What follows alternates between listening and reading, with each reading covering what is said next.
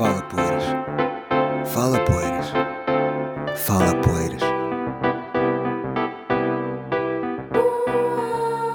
Eu não acredito em conversas impossíveis ou em temas tabu. Acredito sim que a maior parte dos problemas das nossas vidas são, afinal, problemas de comunicação. Se é difícil pôr em palavras o que pensas e sentes, ou se ficas sem resposta, muitas vezes, fica desse lado e aprenda a comunicar melhor. Eu chamo-me Leonor Poeiras e em cada episódio vou partilhar uma história real e propor soluções práticas. Episódio 7 Pedir um aumento. Recebi não uma nem duas, mas três mensagens a pedir ajuda para este tema. Por isso, o episódio de hoje é dedicado a esta questão que nos deixa sempre muito ansiosos, não é? Porque quando o padrão não nos proporciona um aumento há já algum tempo, temos que ser nós a pedi-lo e a falar do tema, e é de facto, enfim, estressante. Chamo-me Daniela e sou empregada doméstica em algumas casas. Recebo à hora, mas nunca tive coragem de pedir um aumento. Tenho mesmo vergonha de falar em dinheiro.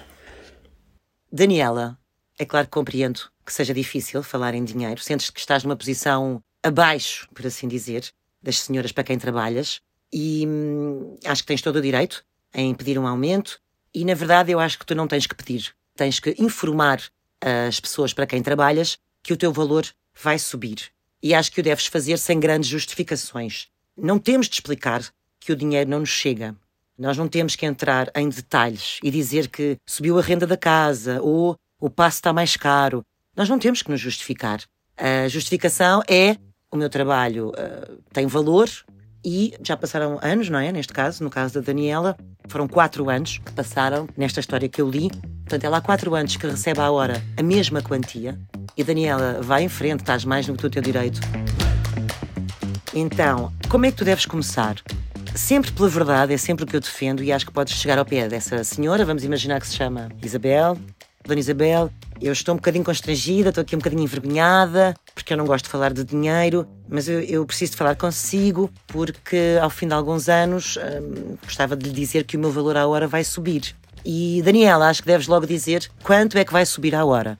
Para outras pessoas que não trabalham à hora, mas que também não têm coragem de falar nisto ou de pedir um aumento, eu vou partilhar convosco a história que aconteceu comigo na TVI logo ao início da minha carreira. No meu primeiro contrato com a TVI, em 2003, eu era jornalista e repórter do Diário da Manhã. E eu ganhava 550 euros.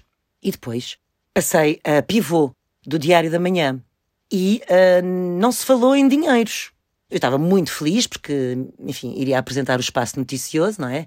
Ia ser pivô daquele espaço informativo da manhã. Estava muito contente, muito feliz, porque eu estava há pouco tempo na TVI. E achei um bocadinho estranho, não se falou em dinheiro. E fiquei ali a remoer aquilo, nervosíssima. Ai meu Deus, eu não posso pôr o embigo dos pés porque eles estão-me a dar uma grande oportunidade. Enfim, eu acho que já todos, ou quase todos os que me estão a ouvir, já passaram por este mini pânico, não é? De termos que nos dirigir à nossa entidade patronal para pedir um aumento ou para relembrar que se calhar está aqui a faltar algum pormenor. E eu tive que o fazer. Porquê? Eu nisto sou muito prática e acho que é uma boa ideia também para vos passar, tendo em conta este tema, que é o não está garantido, certo? Então, se o fizermos de forma educada e tranquila, sem demonstrar nenhum desespero, apenas valor pelo nosso trabalho, não está garantido. E depois com isso não nós podemos fazer o que nós quisermos, não é? Enfim, primeiro falei com o diretor de informação e depois fui ter com o José Eduardo Nis, diretor-geral na altura, e disse-lhe diretamente. Disse-lhe mesmo.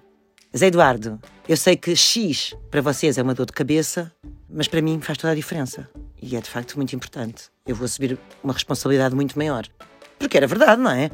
Enquanto pivô, a responsabilidade é imensa. O objetivo é fidelizar o público, não é? Tornar-nos numa cara próxima do público e numa cara fiel, presente de segunda a sexta-feira. Conclusão, José Eduardo Nis, uh, sempre muito atencioso, enquanto diretor preocupado com os seus funcionários, é um facto, é verdade, e sempre lhe agradeci por isso, respondeu-me, vou fazer tudo o que for possível. E não falei mais sobre o assunto, a verdade é que no fim do mês o aumento estava lá. E acho que o fiz de uma forma tranquila, não estava ali a exigir nada, estava a dizer que realmente precisava, que me fazia toda a diferença, é só isso. Porquê? Porque a responsabilidade é maior. E assim foi, e correu tudo bem. Portanto, manter a boa onda, nada de ir falar com as pessoas quando estivermos muito estressados, nada de antever o pior.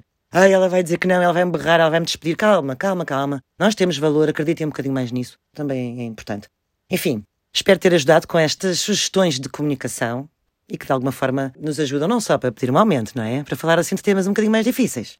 Por isso, se for importante para vocês verbalizar, ah, que estão assim meio constrangidos e tal, meio envergonhados, não faz mal nenhum dizerem isso. Até acho de tal forma verdadeiro que se torna um quebra-gelo. Este é um pequeno exemplo das ideias e ferramentas de comunicação que tenho para partilhar neste podcast. Se precisas de um conselho prático como este, um conselho que te ajuda a comunicar melhor, deixa uma mensagem privada no meu Instagram, Léo Poeiras. No próximo episódio vamos conhecer a história do Paulo, um filho que se sentiu humilhado pelo pai. Até lá! Fala Poeiras é um podcast da Rede Público, com edição áudio de Aline Flor, com o design de Ruben Matos e com as vozes dos atores Caterine Casa e Ivo Canelas. Eu sou a Leonor Poeiras, a autora do podcast que está no ar para te ajudar a expressar-te melhor. O público fica no ouvido.